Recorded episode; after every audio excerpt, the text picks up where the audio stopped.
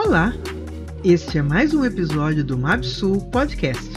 Compartilhe-o com seu amigo ou amiga.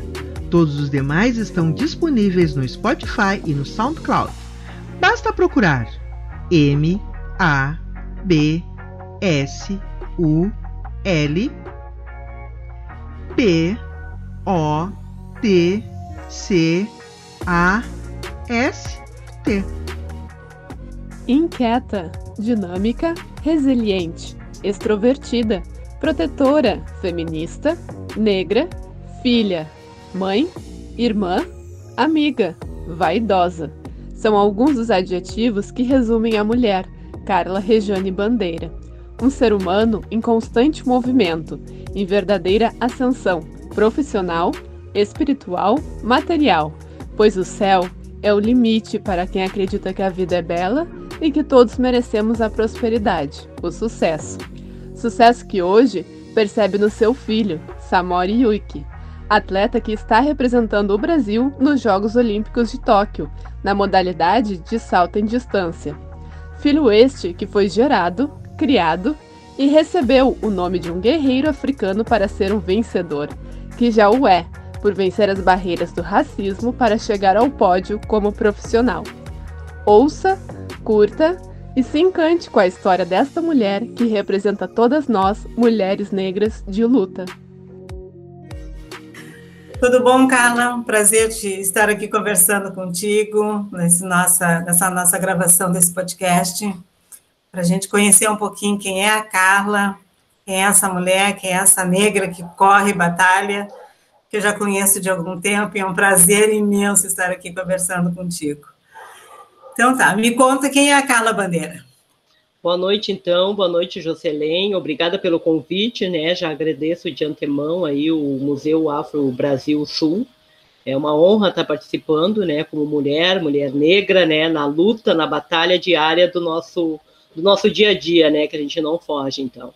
Meu nome é Carla Rejane Goulart Bandeira. Eu tenho 53 anos. Eu sou filha a filha do meio, né? Eu tenho uma irmã mais nova e uma mais velha. Uh, meu pai era, o nome dele era Esperidião Pinto Bandeira Júnior, já é falecido. Minha mãe é Sueli Victalina Goulart Bandeira. Ela tem 77 anos, né? Mora comigo e está com saúde, graças a Deus. Adora tomar uma cervejinha, né? E seguimos. Então, contando um pouquinho da minha história, né? Nós somos três irmãs, a gente, durante o, a nossa infância, a gente sempre teve um, uma situação financeira razoável. Meu pai é, era funcionário público, né, municipal, trabalhava na prefeitura de Porto Alegre, se aposentou depois de um tempo, de 30 anos de trabalho. A gente nunca faltou nada para nós em casa, a gente nunca passou necessidade, dificuldade, mas o meu pai e minha mãe sempre dizia que era para a gente estudar. Então vocês estudem, Claro, o casamento é uma consequência, mas ele dizia que era para nós estudarmos, né? Uh, e eu lembro assim que na escola, no ensino fundamental, tive uh, minha professora do ensino do segundo ano, da segundo ano, segunda série era uma professora negra, né? Para ter referências naquela época, mas a gente sofreu bastante preconceito na escola em termos de chamar de nega macaca, nega disso, nega daquilo mas como isso também não era conversado em casa, a gente seguia, né, estudando, né, sempre procurava uh, estudar e ser a melhor da turma, né, tanto é que eu nunca rodei de ano, sempre fui sendo aprovada ano a ano, né. E, e aí, depois de um tempo, a gente foi estudar, então a escola tinha da, do jardim a quarto ano, a quarta série, e daí da quinta ou oitava a gente foi estudar numa outra escola, que é o Gema Angelina Belia, aqui na Antônio de Carvalho, em frente ao hospital da, da antigo hospital da Ubra, que agora é do Beneficência. Então a gente estudou ali da quinta ou oitava série, ali sim, então a gente viu que na escola tinham mais colegas negros, tinha um grêmio estudantil atuante, mas a gente se vê como negras, eu e as minhas irmãs, a partir do momento que a gente vai numa apresentação do grupo Semba, que era um grupo do Oliveira Silveira, uh, no teatro uh, ali da República, no Teatro de Câmara. Aí ali a gente foi assistir essa apresentação, eu e a minha irmã mais nova, a Kátia, e a gente, assim, ó, se apaixonou, né? Porque a gente fez balé na infância, nós três fomos bailarinas, né? Mas a gente sabia que o balé não nos representava naquela época, né? Que, que ter uma atuação, assim, de bailarinas negras como papel principal era uma coisa, né? A minha irmã mais velha entrou porque tinha problema de bronquite, então para ter uma atividade, né, de desenvolver uma atividade, minha irmã mais nova também. E eu acabei entrando porque daí ela a minha mãe colocou nós três para fazer o balé. Então o professor, a escola de balé era na frente de frente à nossa casa, a gente só atravessava a rua para ir. E, e, eu sempre fui, assim, fui muito boa bailarina, dançava bem, né? O balé clássico a gente fazia. E aí, quando a gente foi ver essa apresentação no, do Semba, a gente se apaixonou, era isso que a gente queria fazer. Daí a gente já foi saber, quando terminou a apresentação, como é que a gente fazia para participar desse grupo, né? Que daí a gente se viu ali naquele grupo. Era um grupo que cantava, que dançava, que trazia coisas da nossa cultura, né? E aí foi onde então a gente começou a participar e aí a gente conseguiu construir uma identidade negra, né? Construiu, uh, conseguimos uh, entender a nossa história, conhecer a nossa história, conhecer a nossa ancestralidade e começamos, começamos a participar do movimento negro, eu e minhas irmãs. Então, isso foi assim, ó, da, da adolescência, tipo, acho que uns 15, 16, 17 anos, até o período que a gente casou, lá pelos 23. Durante o período, então, que a gente ficou com, com Oliveira, no Grupo Sembra, a gente fez muitas apresentações, inclusive amigas nossas, primos, né? Primas participaram também do grupo. Depois então, de um tu tempo. teve o prazer de conhecer o Oliveira Silveira?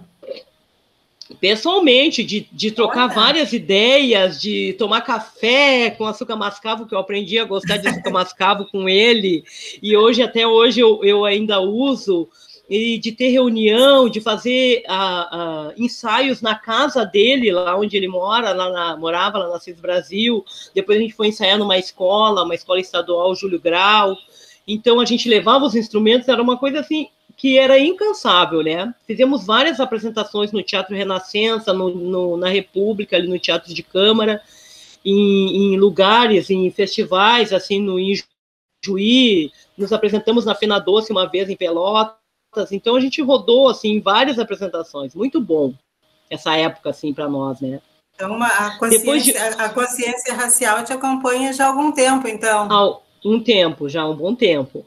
Aí, depois, então, desse período, nós, uh, as minhas irmãs uh, criaram o grupo Gadem, que era o grupo de arte, dança e expressão do negro, né?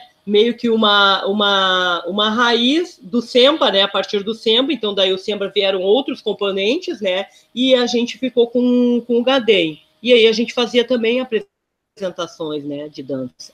Então a gente juntou a coisa do balé, com a dança afro, que daí a gente começou a se aprimorar mais na questão da dança afro, né?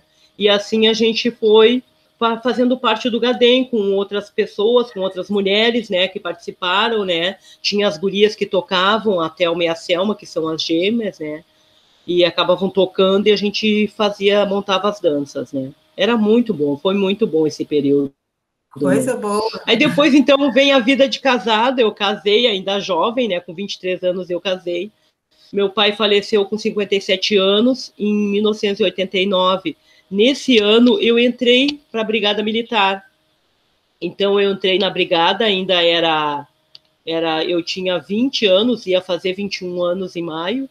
Entrei bem novinha, né? Porque daí aquela coisa de, de ser funcionária pública, de, de ter um serviço, uma, uma estabilidade. Então eu entrei para a brigada, fiz o curso de formação, me formei e fiquei sete anos na Brigada Militar. Né? Fiquei do, de 89 até, 2000, até 1996, saí no PDV, porque comecei a ver que a Brigada Militar não era uma coisa que me identificava, né? era um trabalho que eu recebi um salário no final do mês, eu ainda fiz um curso de cabo, eu era motorista na Brigada, e só que demorava muito assim para ter cursos e eu, eu fiz parte da terceira companhia feminina né da brigada então era uma companhia só de mulheres. E aí depois, nesse período que eu já estava quase saindo, a companhia feminina migrou junto com os batalhões masculinos. Então não tinha mais aquela identidade só feminina, né? Ela fez uma junção da corporação. Então foi bem nesse período que veio esse PDV do governo Brito e eu saí da Brigada Militar também buscando outras coisas. Durante esse período que eu estava na brigada, eu fiz um curso de técnico de nutrição e eu fui trabalhar nessa área logo depois que eu, que eu saí, assim, né? Um período. então, com 21 eu entrei na brigada e com 23 anos eu me casei. Então, casei bem nova, bem jovem, né? E, e aí, mas ah, durante o período que eu, que eu casei, eu iniciei umas duas faculdades, tá? Então, antes de casar, iniciei faculdade de educação física na Unicinos, em função da dança, do balé, né? Era uma coisa que eu gostava de fazer. E daí não pude seguir, porque o curso na brigada era bem puxado, não tinha, não tinha como sair para ir fazer as aulas lá de noite, né? Aí eu tranquei. Depois, já casada, eu iniciei um curso de nutrição, em função de ter feito o técnico de nutrição. Eu iniciei um curso de nutrição lá no Colégio Americano, que é do IPA. Aí depois tranquei também, porque veio uma situação de desemprego do meu marido e tudo mais, na época, né? Ex-companheiro, agora. E depois eu sempre tive vontade de fazer uma faculdade, né? Então era um desejo meu de ter um curso superior, né? Tentei várias vezes vestibular na URGS, não passei, não consegui passar. Aí eu já estava trabalhando, já tinha, deixa eu lembrar aqui o, o, o a, a, sequência. Aí eu, a gente combinou de não ter filhos logo no início do casamento. Hum. Então a gente foi ter filhos cinco anos depois de casado. Até é para ver se afirmar aquela função toda, né? Mas a relação do meu casamento foi, no começo foi muito tranquila, mas o, o meu, o meu ex-marido, ele era uma pessoa muito ciumenta. Então isso me incomodava muito, assim, durante o período de casado, né? Mas eu sempre batalhei para manter a relação, manter o casamento, e a gente foi indo, foi, foi conquistando algumas coisas, né, nesse período de casado. Aí então eu engravidei no período que eu engravidei, com 28 anos, eu estava trabalhando no Hospital da PUC como técnica de nutrição. Então, foi meu segundo, segunda formação, né? No caso, técnica, né? E o segundo trabalho, né? Nessa época. Aí, ali no Hospital da PUC, eu fiquei três anos. E durante o período que eu estava no, no Hospital da PUC, o Samori nasceu em 96 e eu entrei no Hospital da PUC em 97. Aí um ano, ele tinha quase um ano, perto dele completar um ano. E aí, quando, um pouco antes do Samori nascer, eu ainda estava grávida, a gente combinou que a gente queria dar um nome africano para o nosso filho. Uhum. Aí a gente procurou Olha. o professor Oliveira Silveira, né? Já era uma ideia nossa, né? De de, de dar um nome africano para o Samori, né? O nome Samori que a gente escolheu. E aí procuramos Oliveira Silveira, da Oliveira veio com uns livros, com umas anotações rabiscadas no papel de sugestões de nome. E aí a gente escolheu o Samori e o Wiki, que aí são dois nomes compostos, né? Então, Samori é nome de um herói africano, hoje tem essa referência do, do Samori Touré, né? Da Guiné-Bissau lá um guerreiro também da Guiné, e o Ike quer dizer mel na, na língua iorubá, né, que a língua iorubá, então, era dos negros escravizados que falavam aqui na região sul. E aí a gente juntou os dois nomes e, e demos esse nome para o Samori. Já veio, então, o, Samori, gente... o Samori já veio com o nome composto, de guerreiro, isso, de vencedor, isso. desde antes de ser concebido, porque pai Exatamente. e mãe já tinham pensado que queriam Isso. um nome forte para se fossem ter um filho. Exatamente. E se fosse uma menina? E se fosse uma menina? Se fosse uma menina, a gente, eu tinha pensado em Anaí, o nome. Era um nome que eu gostava muito. Eu não sei se é de origem africana, eu acredito até que não, mas era um nome que eu tinha ideia, né? Se fosse uma menina. Talvez a gente até escolhesse um nome africano também para uma menina, na época.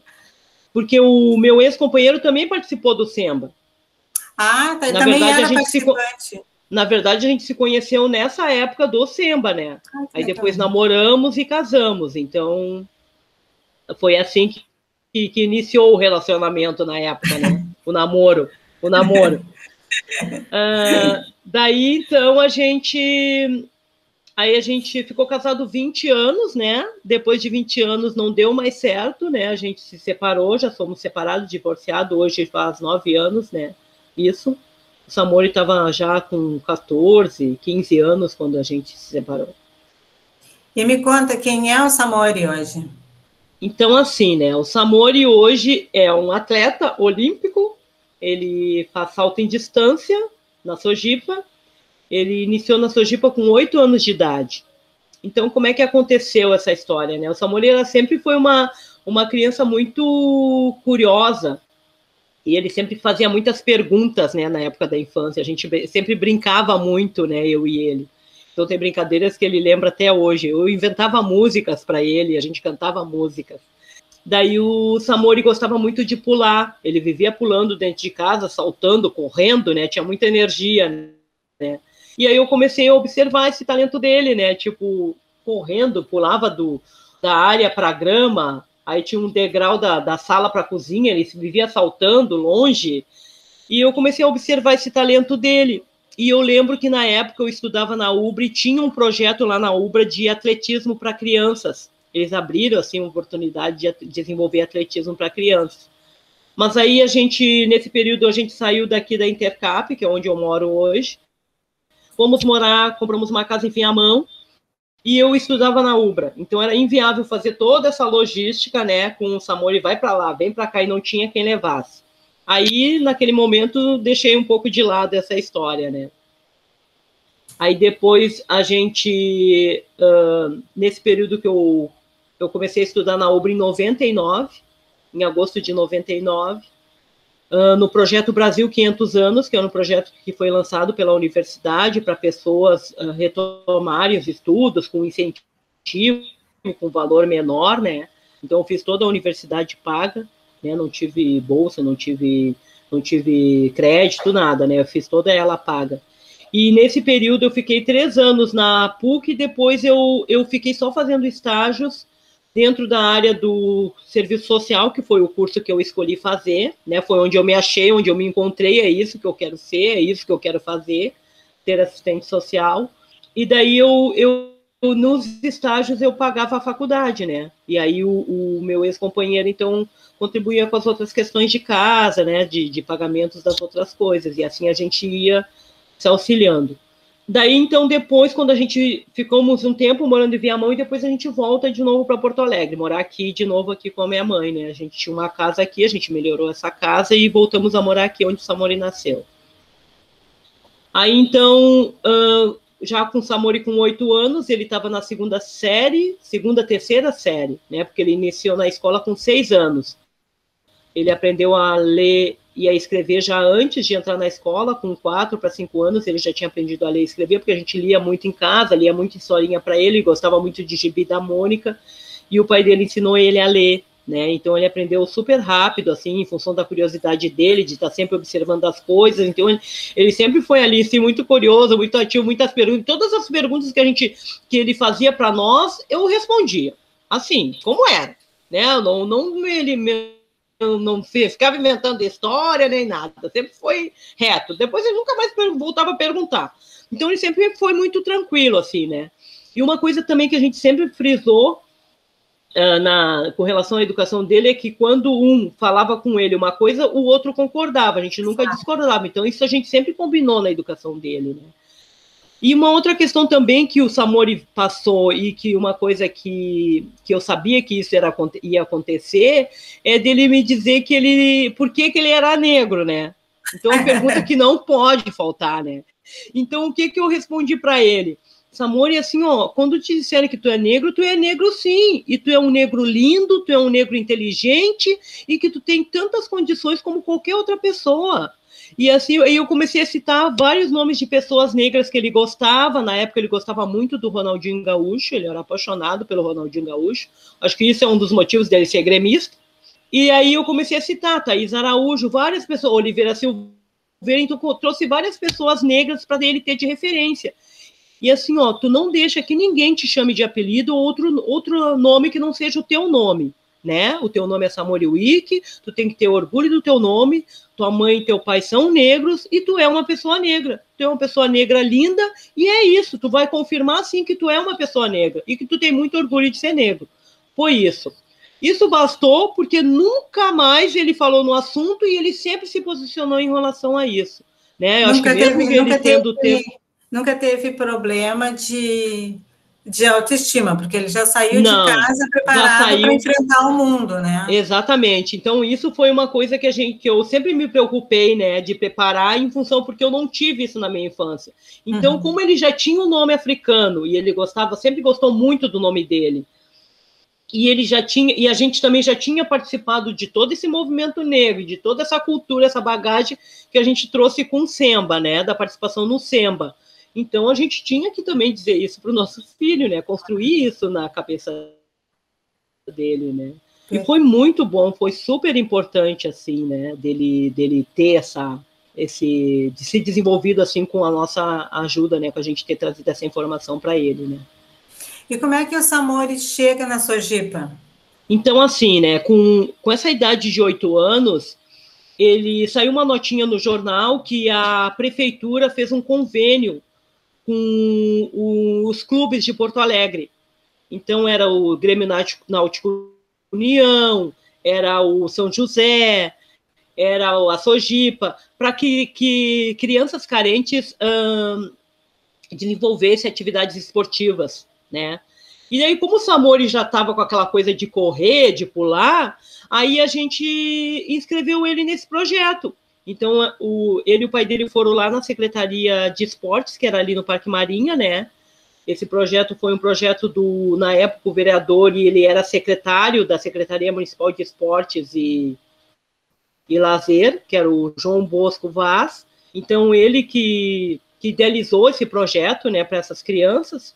E o Samor ingressou na Sojipa assim direto, na escolinha de atletismo, com oito anos. Então ele ia três vezes por semana para praticar o atletismo e todos os dias de tarde para a escola. No começo, um pouco o pai dele levou, um pouco a avó dele levou, e aí e todas as tardes na escola. Aí depois ele aprendeu a ir sozinho. Aí ele começou lá na escolinha, foi indo, foi indo, no começo como brincadeira, né? ele começou para brincar, assim, para ele também ter uma atividade uh, extra classe, né, fora da, da escola, e para ele também se desenvolver no esporte, né, que foi uma das, das coisas que a gente pensou e que a gente viu que também o futebol não era para todo mundo. E o futebol ele nunca se interessou muito em ele ser jogador. Ele gostava de jogar, mas era aquela coisa assim de, de criança, né? Chutar bola, tanto é que a gente brincava em casa com de bola de futebol e as pernas das cadeiras as goleiras, né? Assim que a gente brincava no, no, espaço de casa. E, mas ele nunca foi muito assim, né? Ele assistia jogo e tal, mas ele não, nunca se interessou em ser jogador de futebol. E aí no atletismo, como era um esporte mais individual e a gente sabe que tem muitas pessoas negras, referências de pessoas negras no atletismo, né? A gente pensou que seria o ideal assim para ele seguir. E aí ele entra na Sojipa, então, com essa idade de oito anos, começa. E aí depois, então, quando ele tem 10 anos, eu, eu disse assim, Samori, eu, eu vou te colocar no inglês, porque inglês é uma língua que tu tem, é bom tu aprender desde a infância, porque depois que tu aprende, tu leva para a vida toda. E quem sabe tu não vai estudar nos Estados Unidos. Olha. Então, isso aí ele tinha 10 anos e eu já projetando a vida dele, nem sabia o que, que ele ia querer fazer e o que, que ele queria ser, mas coisa de mãe, né? Mãe já projetando a vida dele no futuro. Então, sempre foi assim: a criação do Samori sempre foi pensando no além, sempre foi pensando no futuro, porque a nossa ideia é que ele tivesse uma boa educação e que ele se formasse, tivesse uma formação, que se formasse, que que fosse bem sucedido no caso, né? E que fosse trabalhar, ter um trabalho, né? Porque a gente não sabia se ele ia querer no esporte, porque o que a gente via quando ele começou na Sojipa era que muitos a, a adolescentes, atletas adolescentes, quando chegavam na adolescência, já não queriam mais seguir, né, no esporte. E a gente não sabia se isso não ia acontecer com o Samori também, né? Mas a gente, ele foi indo, foi gostando. E aí ele tinha então uma jornada, né, de, de dupla, né? De manhã, duas vezes na semana inglês, três vezes na semana o treino, na Sojipa, a escolinha, e todas as tardes a, a escola. Aí lá pelos 12 anos, né, nesse período eu já estava estudando, né, fazendo meu estágio, estudando, continuava estudando. Aí eu me formei em 2005, né, me formei como assistente social, agosto de 2005. Levei seis anos cursando a faculdade, mas me formei. Isso é então, vale, perfeito. Ah, exatamente. E na época, muito interessante que na época que eu comecei a faculdade, o Samori ainda era pequeno, tanto é que a gente tinha que conseguir outras pessoas para ficar com ele, né? Que a faculdade era de noite, e o pai dele trabalhava de noite nessa época. E aí uh, o pai dele me questionou na época, ai, tu vai estudar, o guri é pequeno, eu disse assim, ó, eu vou estudar sim, porque ele, ele é pequeno agora, mas futuramente ele vai me agradecer porque eu vou conseguir dar um futuro melhor para ele. E eu fui. Enquanto eu não terminei, eu não parei. Então, eu fiz das tripas coração. Vendi roupa, vendi semijoia, vendi coisas, fazia trabalho com pesquisa qualitativa, chamava pessoas, ganhava o dinheiro, tudo para fazer a formação. Então, enquanto eu não terminei a formação, eu não sosseguei. Determinação então, total, né? Total, total. Então, a persistência foi assim, ó, longa data, né? Aí, nesse período também, a minha irmã mais velha também ingressou na UBRA, nesse projeto, fazendo educação física, né? Então, somos eu e ela que temos a formação, né? Superior na família. Uh, ela se formou em 2007. E aí depois a gente começou a se ajudar. Eu ficava também com o filho dela pequeno, né? Porque os companheiros não ajudavam muito, né? Normal. E o pai do Samori na época trabalhava de noite, mas o meu o meu ex-cunhado também, então também minha irmã já é separada, também não podia deixar as coisas dele para ficar com o menino, então a gente começou a se ajudar, né? E aí a gente foi uma ajudando a outra, né? Ela também se formou depois em 2007 em educação física. E, e aí, no dia da minha formatura, eu tinha combinado com o Samori. Samori, no dia da minha formatura, tu vai, quando me chamarem, tu vai subir no palco e vai me dar um abraço. Porque ele acompanhou todo esse período da formatura, né? Então, de vez em quando, ele ia na Ubra, corria lá nas, na, na, na, nos corredores da Ubra, no meio da sala. Minhas colegas até hoje lembram, agora né, dando todas as matérias com ele, lembro, cara, lembro dele pequeno correndo lá na Ubra. Então são coisas que vêm na imagem da gente. E volte meio eu tinha que levar ele na Ubra também, né, comigo. Então foi uma vida inteira, e daí isso aconteceu, né, no dia que eu me formei, dele subir no palco, me dar um abraço, né, foi muito lindo, assim. E aí depois o Samori foi, né, se desenvolvendo no atletismo e lá pelos 12 anos eu acho que ele começou a levar a sério, porque ele achou que era importante aquilo para a vida dele.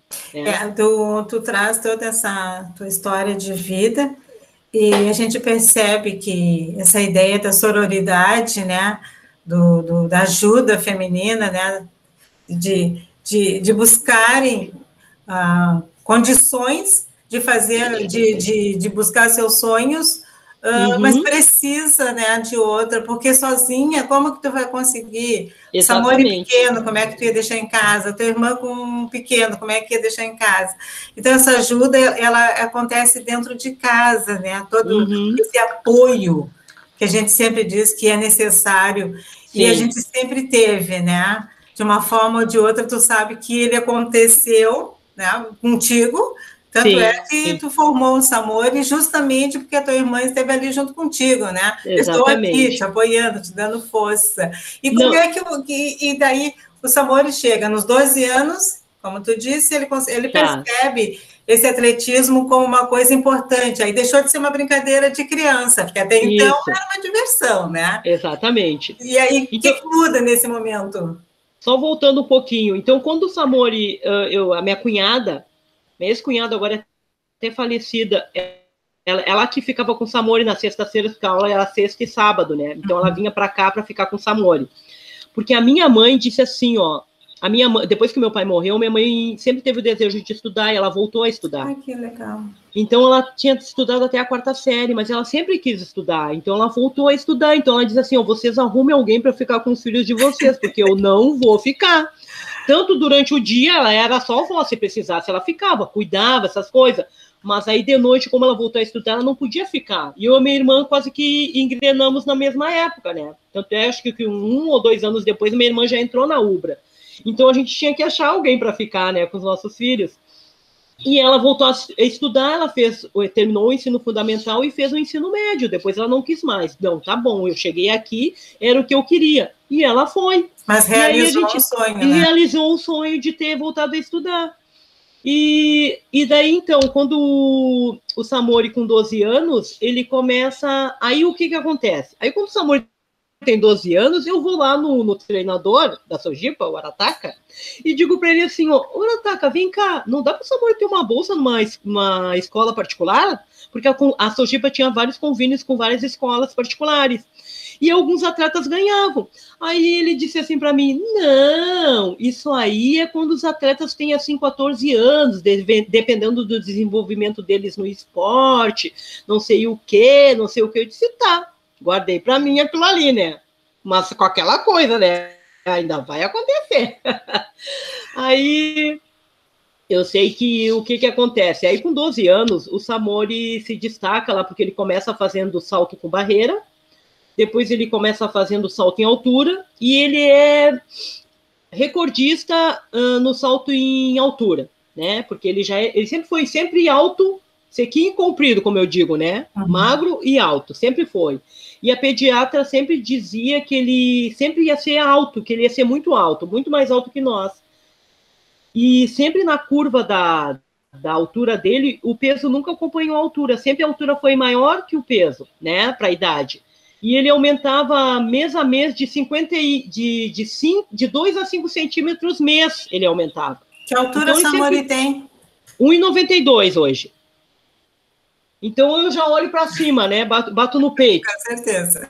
É. E aí, Jô, ele. E daí o que, que acontece? A escola Pastor Domes, o conselho escolar, oferece quatro bolsas para atletas da Sojipa, para ingressarem lá a partir do, da sétima série, 12 anos, ah, é uma idade lá.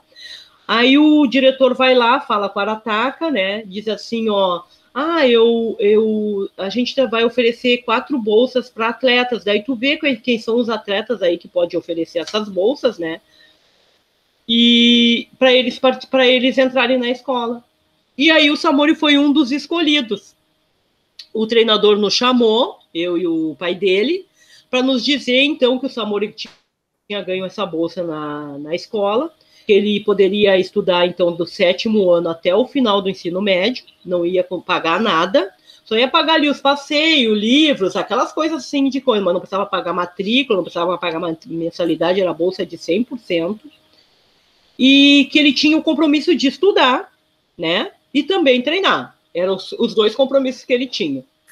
Então ele entra lá na escola Pastor Domes, que é ali do Janópolis, a unidade de Janópolis, né, do lado da Sojipa, e entra lá na sétima série. Então ele fica até o sexto ano, até a sexta série na escola pública e depois na, no sétimo ano em diante ele entra lá no, no Pastor Dones. Então é ele, mais um outro atleta negro, o Alisson, que ganha bolsa, e mais duas meninas na época. Foram os quatro que ganharam bolsa. Então, os quatro que estavam bem destacados até em termos de, de esporte, porque eram iniciantes, né? Mas até os quatro, 12 anos. Os quatro eram uh, meninos e meninas negras ou não? Não, o menino negro sim, a menina a outra era nordestina, assim, parda, e tinha uma outra menina branca. Ah. E, e como é que o Samori foi parar lá nos Estados Unidos? Aí ele entra na escola, então entra na escola, faz o ensino fundamental, faz o ensino médio, segue no inglês, aprende um pouco do alemão, aprende espanhol na escola, e aí ele ganha uma bolsa no IASES da Sojipa para avançar no inglês, aí faz o inglês intermediário. Aí quando o Samori tem lá pelos, ele é atleta juvenil, ele vai participar de uma competição lá em Donetsk, na Ucrânia. Na Ucrânia. Donetsk, na Ucrânia. Então ele vai representar o Brasil no juvenil, né, sub-23, numa competição. E aí lá ele bate o recorde brasileiro, uh, recorde mundial do salto em distância. Ele salta 7,66, que é além para a idade, né? Não tinham saltado isso ainda. E aí uh, ele, ele passa a ser o terceiro no ranking mundial. Aí os olheiros, né? Claro. As universidades americanas uh, enviam e-mail, acho que vão saber quem é esse atleta, esse brasileiro, envia o convite para ele estudar nos Estados Unidos. Então, isso aí ele já está com, com, assim, perto dos 17 anos, por aí. Então, ele deixa um pouco de lado essa história, porque ele ainda precisava se formar, né, na, no ensino médio, precisava uh, se alistar e ser liberado, né, ter o certificado de reservista, para depois, então, escolher uma universidade. E na formatura dele, então, ele é orador da turma, né, parecia o Martin Luther King lá no, na, formatura e faz um discurso também é bem bonito, né, e tudo. Uh, e aí depois ele escolhe, então, depois dos 18 anos, ele escolhe, aí faz a, a o ACT, né, que é o, o, os testes lá para ingressar nas, na universidade, vai fazer lá em Curitiba, tem a ajuda de um outro amigo que também estava tentando lá. E, inclusive, dos pais desse rapaz também ajudou. E daí depois ele faz os testes, faz a prova de proficiência e aí tá pronto. Aí escolhe a universidade. Aí ele escolheu a Universidade Estadual de Kent, porque lá tinha um treinador de saltos horizontais. Porque não adianta tu ir sem ter um treinador, tu precisa de alguém que vá te acompanhar, né? Porque treinar sozinho é muito ruim, então tu precisa de uma equipe. Lá nessa universidade tinha uma equipe de atletismo. E aí ele escolhe essa universidade, manda um e-mail para o coach, fala do currículo dele no esporte, e o coach então aceita a, a, a ceder uma bolsa para ele nessa universidade. E aí, em, em, agosto de 2015, ele embarca para os Estados Unidos para fazer o, o, ensino superior. E o coração da mãe, como é que fica? Esse garoto indo então, lá para o né? outro lado do mundo. Mas tu sabe, mas tu sabe, Jô, que assim, ó, eu, eu sempre pensei, sempre preparei o Samori para o mundo, claro. né? Nunca para mim.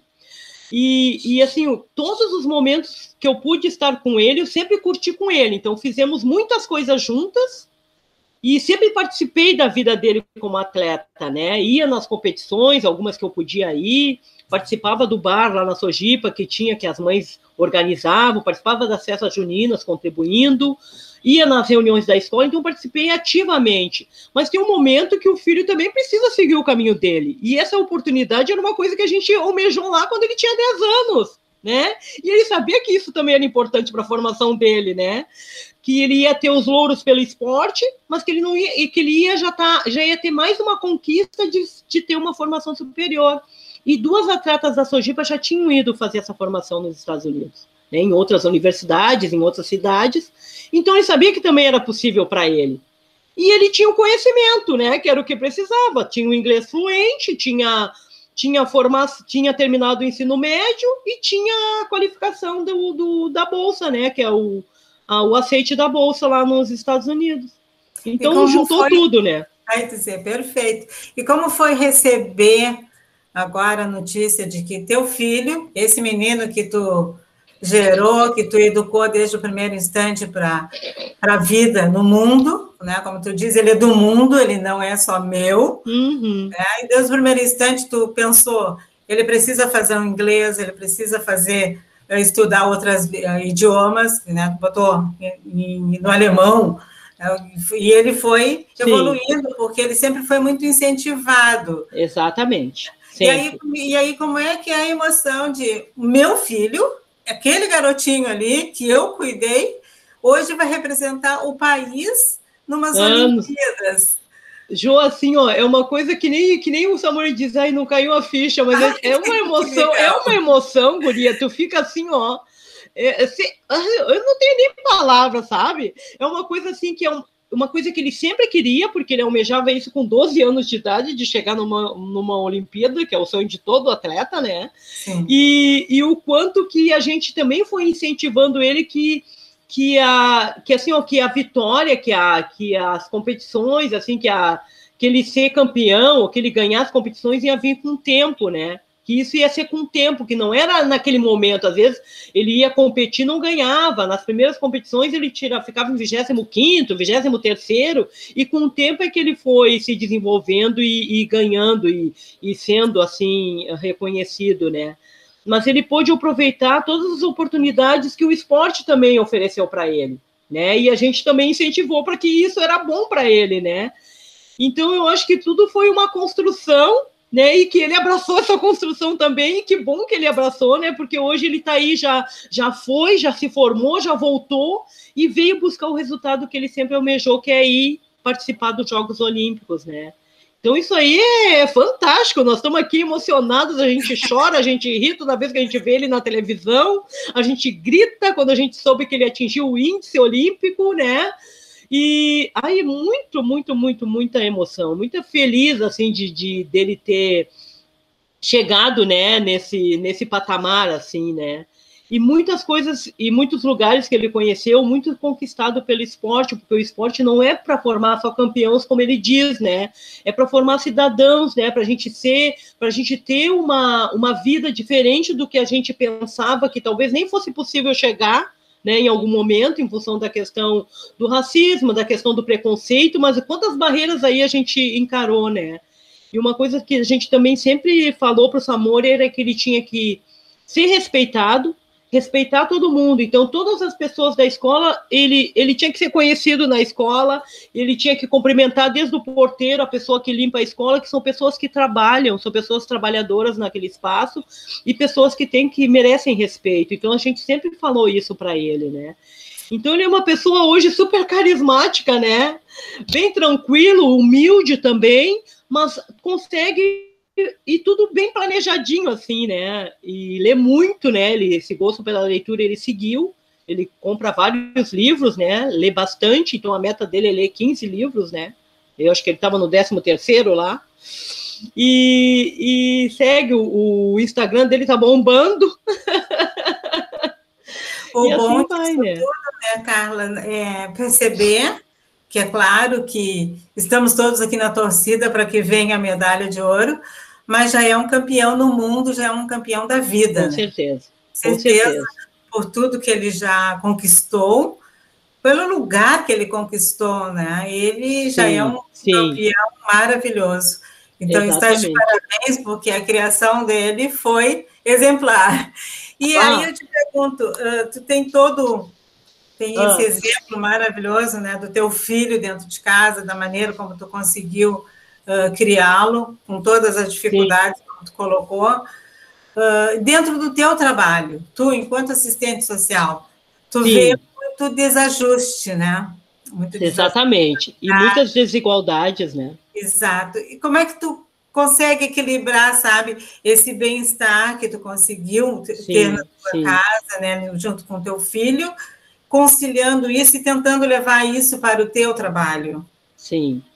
Então, assim, né, eu começo a minha, minha, minha vida profissional como assistente social, né, porque daí eu trabalho desde os 20 e começo a minha vida profissional como assistente social em outubro de 2005. Então, assim, ó, eu me formei em agosto, 13 de agosto de 2005, em 10 de outubro de 2005 eu já estava empregada, então foi 57 dias, eu fiz três entrevistas e na terceira entrevista, winda eu fui chamada para trabalhar.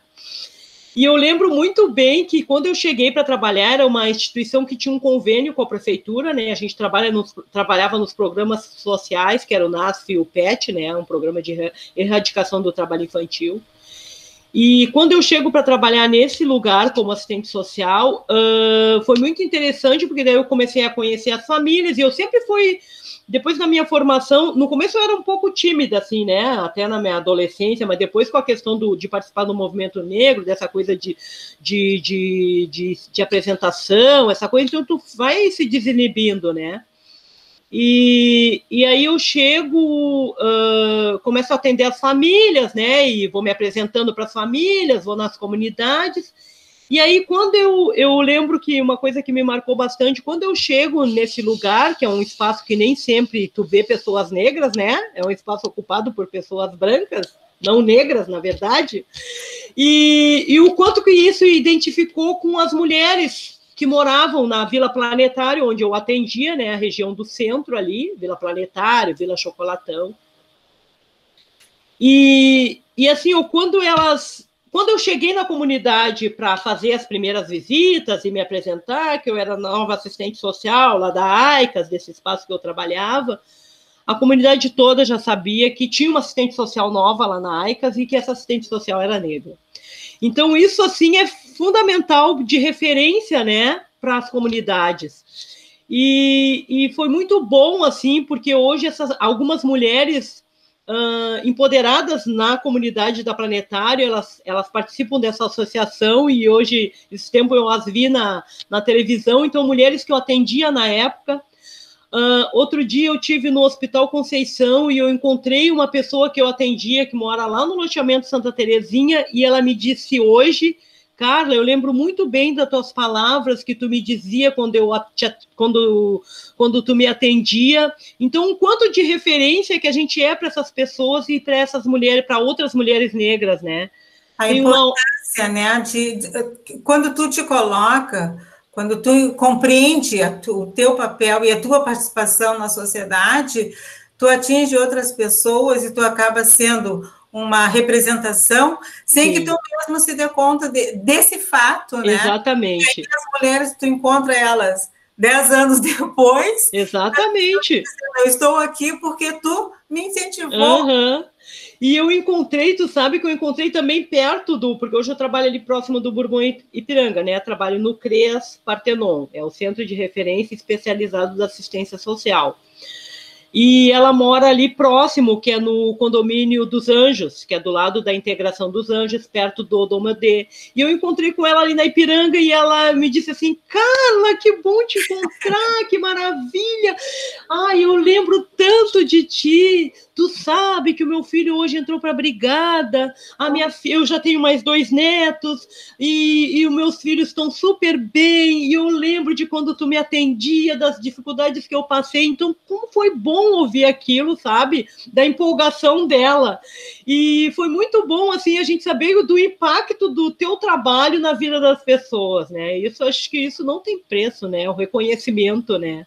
Porque, de uma certa maneira, a gente parece que naquele momento a gente não está uh, dando assim tanta. A, a, a, acho que cada um tem o seu tempo também, né? De cair a sua ficha, né? E às vezes vai compreender muito tempo depois, né? O, o que aquilo é importante. E assim, o meu trabalho é uma coisa que eu adoro, eu amo de paixão e eu me identifiquei muito com a formação, né, como assistente social. A minha mãe disse que eu estou no lugar certo, que não me via, eu não me vejo hoje fazendo outra coisa. Ela disse, cara, tu escolheu a profissão certa, porque como tu fala, ela diz assim, se eu não fosse assistente social, eu ia ser advogada. Então, eram as duas coisas que eu, que eu pensei, né? E, e assim, e, e tanto, tanto primar pelos direitos, né? Porque assim como meu filho um dia foi para um projeto social, né? Em busca de um, de um espaço né, para ele hoje ter toda essa bagagem cultural e, e formação profissional, eu também sempre incentivei isso com as famílias que eu atendi, famílias negras, famílias não negras, né, de poder uh, potencializar e incentivar também as crianças, né, para que pudessem também se desenvolver, né, uh, pelo esporte. Toda, toda, toda a trajetória que tu trouxe da tua vida, da vida do Samori, sabe, tudo é assim, ó, é, são histórias nossas e que precisam e devem ser valorizadas Exatamente. e preservadas. Uhum. E aí nós estamos aqui falando sobre, dentro do, da página do Museu Afro Brasil Sul, que é o MABSUM, que está resgatando histórias do Rio Grande do Sul, Santa Catarina e Paraná, justamente essa história negra. Ah, porque temos história. Muita. Infelizmente, parece assim, aconteceu a, a ideia da, da libertação, assinado aquela lei e terminou. Cadê Exato. a participação negra a partir desse momento? Então, é uhum. é isso que nós estamos buscando. E aí eu te pergunto, na tua opinião, qual é a importância desse, dessa ideia do museu? Porque nós somos um museu virtual, por enquanto, né? porque nascemos dentro do momento de pandemia. De pandemia. Mundo, então, né, ainda não temos um espaço físico, mas a pandemia também trouxe uma outra perspectiva, né? Tudo é visto através sim, da internet. Sim. Então, começou a ser muito mais usada e, e as pessoas começaram a buscar mais uh, representações. Exato. Aí tu, eu te pergunto, a história da Carla, toda a história da vida da Carla, merece estar aqui, ali dentro? Com certeza, não só da Carla, de muitas Carlas, Marias, Joanas, quem vier mais, Andréias, né? E outras tantas mulheres negras, né? Então eu acho que é a nossa história contada por nós, né, Jo? Perfeito. Então, quantas vezes a nossa história foi contada por outras pessoas e agora a gente está no momento de contar a nossa história, né? Quantas agora a gente vê uh, mulheres negras, né, lançando livros, né? Sim. Importantes para a nossa cultura e para a nossa formação. Então, isso na minha época de, de formação de faculdade, a gente não tinha livro, livros escritos por pessoas negras. Hoje a gente já tem. Né? Eu sou uma pessoa, sou cotista na Prefeitura de Porto Alegre. Então, quando eu passei nesse concurso, que foi lá em 2011, 2012, né, ele foi homologado em 2012, eu fui chamada em 2014 para entrar, ingressar nesse concurso. Eu fui a quarta pelas cotas, né, que ingressou no concurso. Eram sete cotistas. Todas as sete entraram.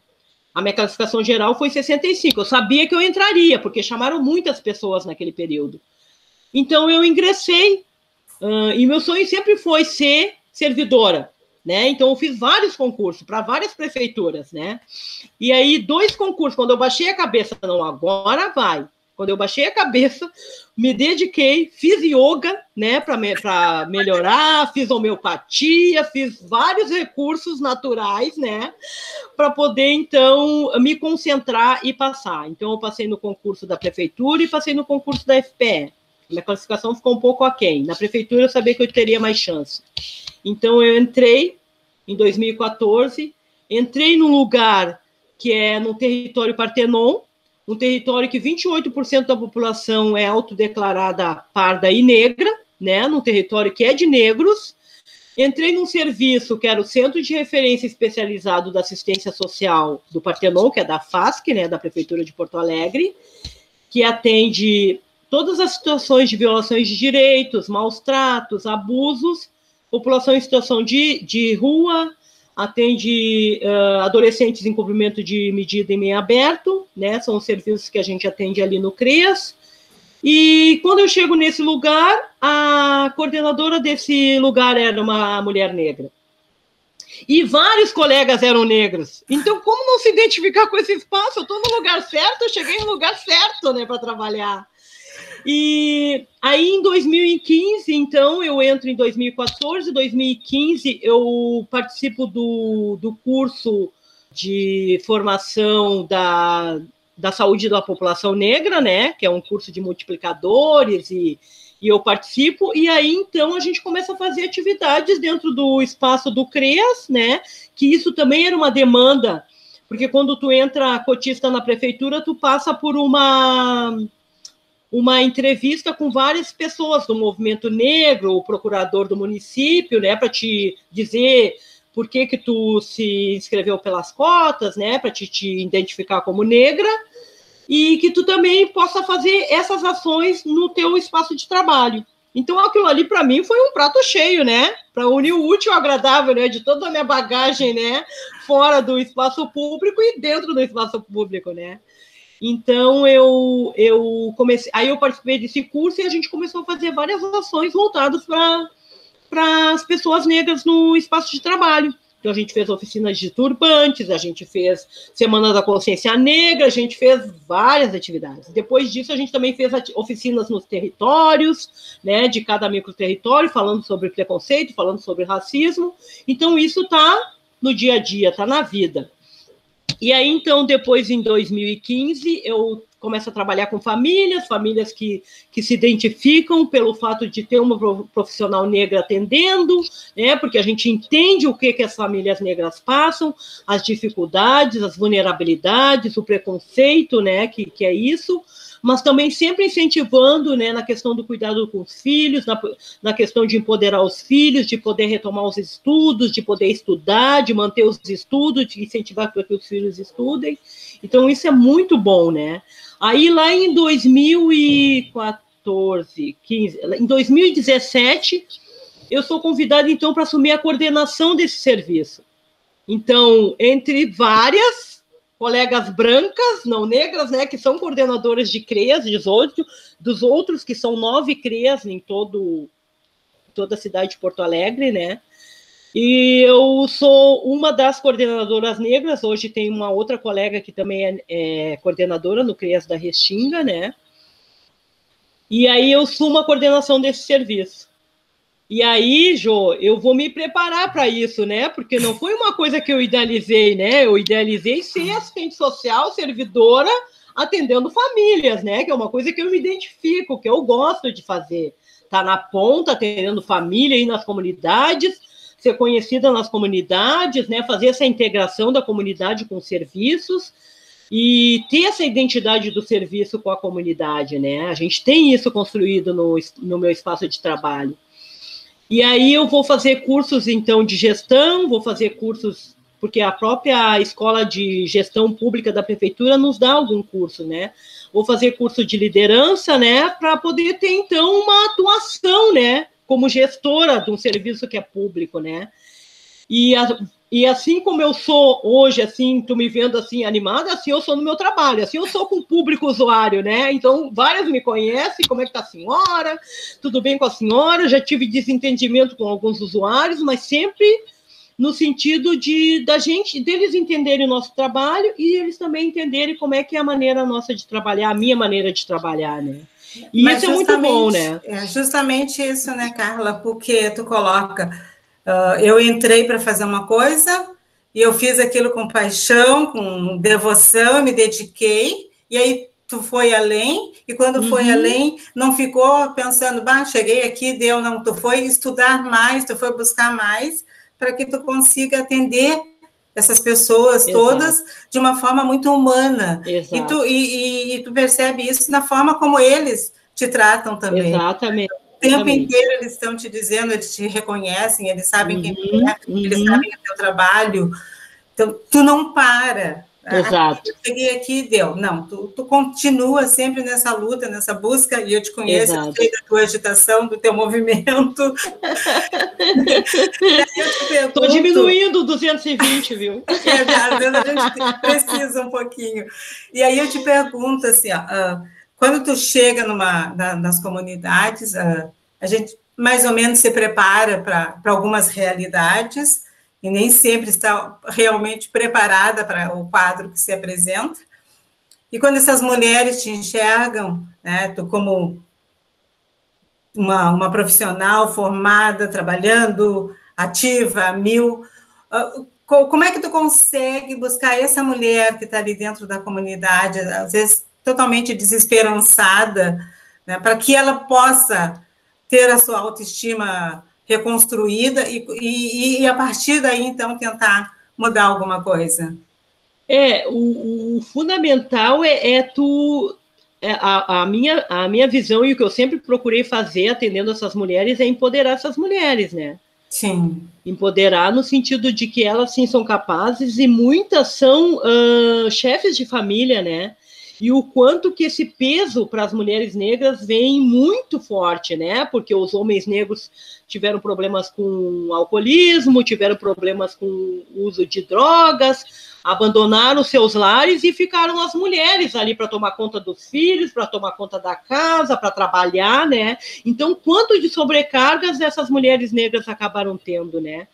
E além disso também, e também ao mesmo tempo, quando eu atendia essas mulheres, eu deixava assim, eu tentava passar para elas que, que a escolha dos filhos delas não é culpa delas, né? Tem toda uma, uma questão social que está envolvida naquilo ali. E que elas estão fazendo o melhor que elas podem pelos filhos. Elas queriam que fossem diferentes, sim, queriam que fossem diferentes, mas elas têm que pensar que um tempo depois a gente não vai conseguir trazer os filhos no colo o tempo todo que eles vão seguir o próprio caminho, né? Mas tu vai tentar acertar porque tu vai continuar sendo mãe dele. Se ele tiver que voltar, ele vai voltar para ti e ele vai voltar pedindo o teu colo e tu vai estar tá ali para acolher o teu filho, né? Para não se sentirem culpadas pelos, pelo destino dos filhos, né? Que isso muitas vezes acontece, ah, porque meu filho se envolveu com drogas, meu filho tá lá na boca, meu filho não sei o quê, que é o que a gente escuta muitas vezes, né? E o quanto que a gente tem que potencializar nessas mulheres o que elas têm de melhor para nos dar e o que elas têm de melhor para elevar a estima delas, né? E o quanto que muitas vezes esse nosso atendimento, esse nosso nossa mediação vai fazer sentido muito tempo depois, né? Que muitas vão buscar muito tempo depois retomar os estudos e se empoderar e realmente tomar conta de si das suas vidas, né? Então, isso é muito legal, né? Isso é muito, isso é, isso é, é, é, perfeito, né? E por, por menos que pareça assim, ah, eu atendi só aquela comunidade, só essa, mas fez uma coisa gigantesca, e isso é uhum. é muito bom. Carla, a gente está indo para o final dessa nossa conversa sim. toda, que é muito boa, porque se deixar, nós vamos ficar aqui a noite toda, porque assunto Com tem, certeza, né? Com assunto certeza. tem, né? Com certeza. Uh, muito bom ter conversado contigo, muito bom te ver, te uhum. perceber tão bem, né? Te perceber satisfeita no teu trabalho, na tua vida, com teu filho. Uh, e aí me diz, que dia que o Samori vai estar lá correndo para a gente estar enlouquecida na frente tá, da televisão? Então, só, só, só voltar um pouquinho aqui, só para finalizar essa coisa do profissional, né? Então, eu, eu ainda estou na coordenação desse serviço, né? Uhum. Uh, talvez mude alguma, algum momento, né? Mas uh, eu trabalho, então, hoje com, com pessoas que fazem um trabalho terceirizado, um trabalho parcerizado e com servidores. Então, são três públicos diferentes com quem eu me relaciono, né, no meu dia a dia, no meu trabalho. Então, eu sempre procuro manter a tranquilidade, sempre atendo todos o tempo todo quando me solicito, quando me pergunto, né? Eu procuro conhecer tudo, né, para poder também passar essa informação na medida do possível. E no meu trabalho hoje, com tanta coisa que eu já fiz depois que eu me tornei coordenadora, é um trabalho que tem reconhecimento fora. Então, como teve mudança de gestão, e um dia eu cheguei lá com a presidente nova, que agora assumiu, para a gente falar sobre um assunto lá, e ela me disse assim: ai, tu é a coordenadora do Crias Partenon. Então, ela me disse assim: o Crias Partenon é a menina dos olhos da FASC.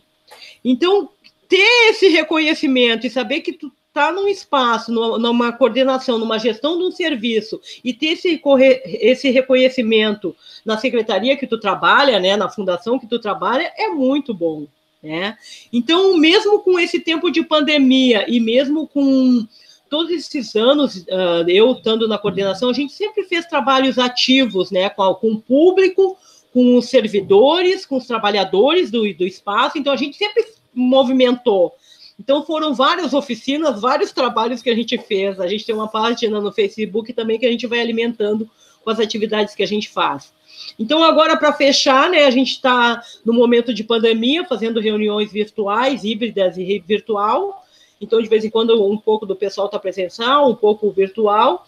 E agora, cada mês, nas reuniões de equipe, são quatro quarta-feiras, que é o dia da reunião, e todo na última quarta do mês, a gente fala sobre um tema então, a gente já falou sobre os imigrantes e refugiados, a gente já falou sobre trabalho infantil, e agora, nesse mês, que é o Julho das Pretas, a gente vai estar falando, então, na nossa reunião do dia 21 de julho, sobre uh, a saúde da mulher negra, que aí a gente convidou, então, a, a coordenação do, do Comitê de Saúde da População Negra da Saúde, né, da SMIS, e a gente vai falar então sobre as vulnerabilidades da mulher negra na assistência, tanto na população em situação de rua, mulher negra na situação de rua, e também nas situações vulneráveis no atendimento das famílias. Então, esse é o, é o recorte, assim, porque a gente está sempre voltada para isso aí, como não, né? Porque temos várias profissionais e técnicas negras também que trabalham comigo, né? Então, voltando para nosso momento agora, né, glorioso, né? esperando que estamos a 15 dias da, dos Jogos Olímpicos, né? Começa no dia 23 de julho. A parte do atletismo, então, é sempre no final dos Jogos, né? São os últimos dias. Então, as competições, as provas do atletismo começam no dia 28 de julho e vai até o dia 8 de agosto. O Samori, então, uh, compete no dia 31 de julho, na classificatória, e a final é no dia 2 de julho. Então, na classificatória, no dia 31, a pretensão dele, e se Deus quiser, vai acontecer, ele tem que ficar entre os oito, e aí ele vai para a final no dia 2 de julho. E que se pese, né? Se tudo der certo, ele vai voar e vai vir com uma medalha para nós, né? Se, mas olha, tenho certeza disso, tenho certeza absoluta. Com certeza. É, então, e, é impossível ser diferente.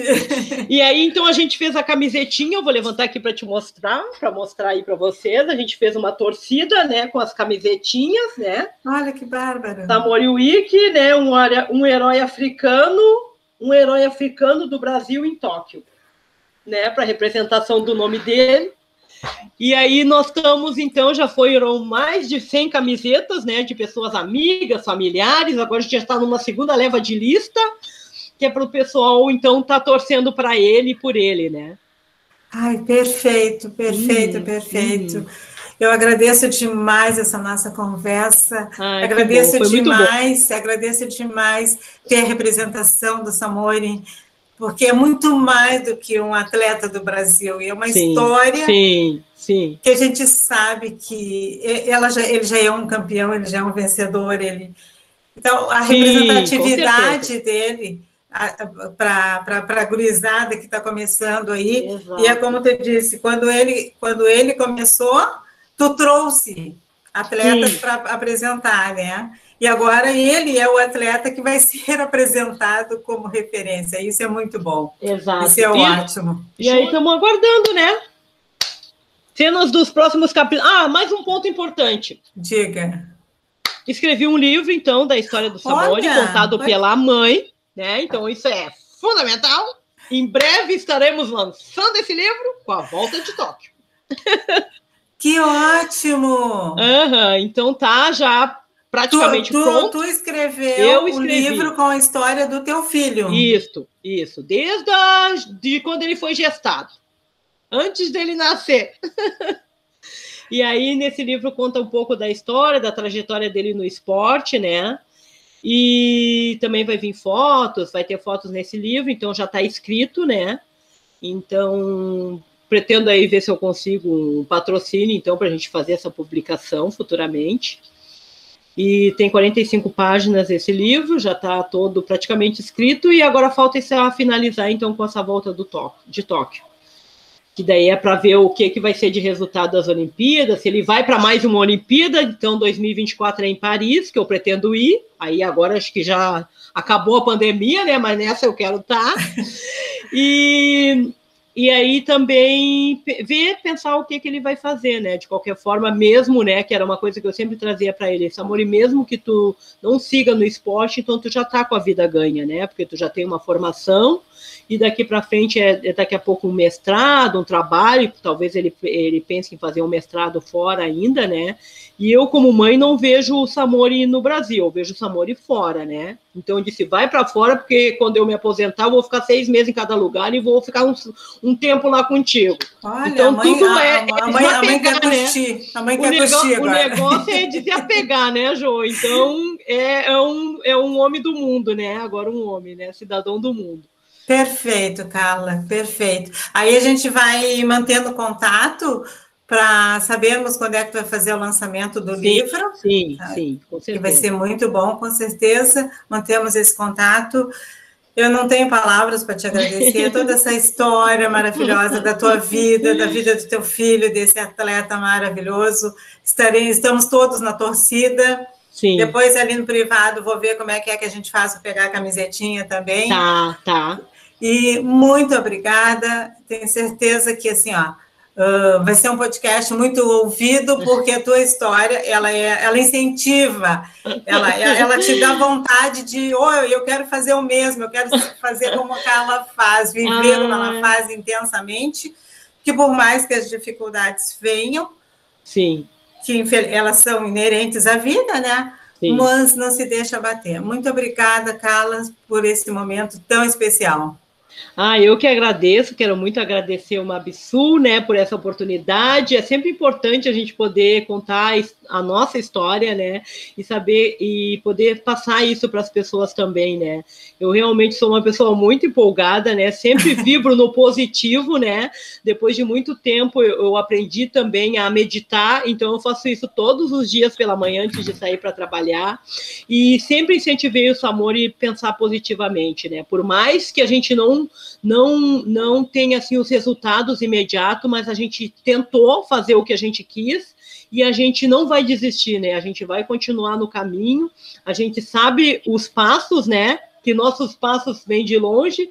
E aí agora trazendo aqui um pouquinho do poema do do Oliveira Silveira, né? Encontrei minhas raízes, finalmente eu me encontrei, né? Então é bem importante isso, eu acho bom isso, né? E o quanto que a gente tem, assim, e o quanto é importante a gente também ser espelho para outras pessoas, né? Assim como, como aconteceu comigo, assim como meu filho, que também está sendo é, espelho e exemplo para outras crianças e adolescentes, né? Isso foi um dos motivos de eu querer escrever, né? A história do Samori, né? Então, espero aí em breve, né, estar tá com esse livro, lançar esse livro, né, para que outras pessoas também possam ter essa empolgação, assim, que nem eu, eu tive, né, na criação do Samori, né. E eu sempre disse para o Samori que, desde quando ele foi gerado, que ele era o meu negro, lindo e inteligente, né. E isso foi pela vida inteira dele, né. Tá lá. Beijo, obrigada. Beijo, obrigada. Tudo. Bom descanso. Tchau. Tchau. Um abraço.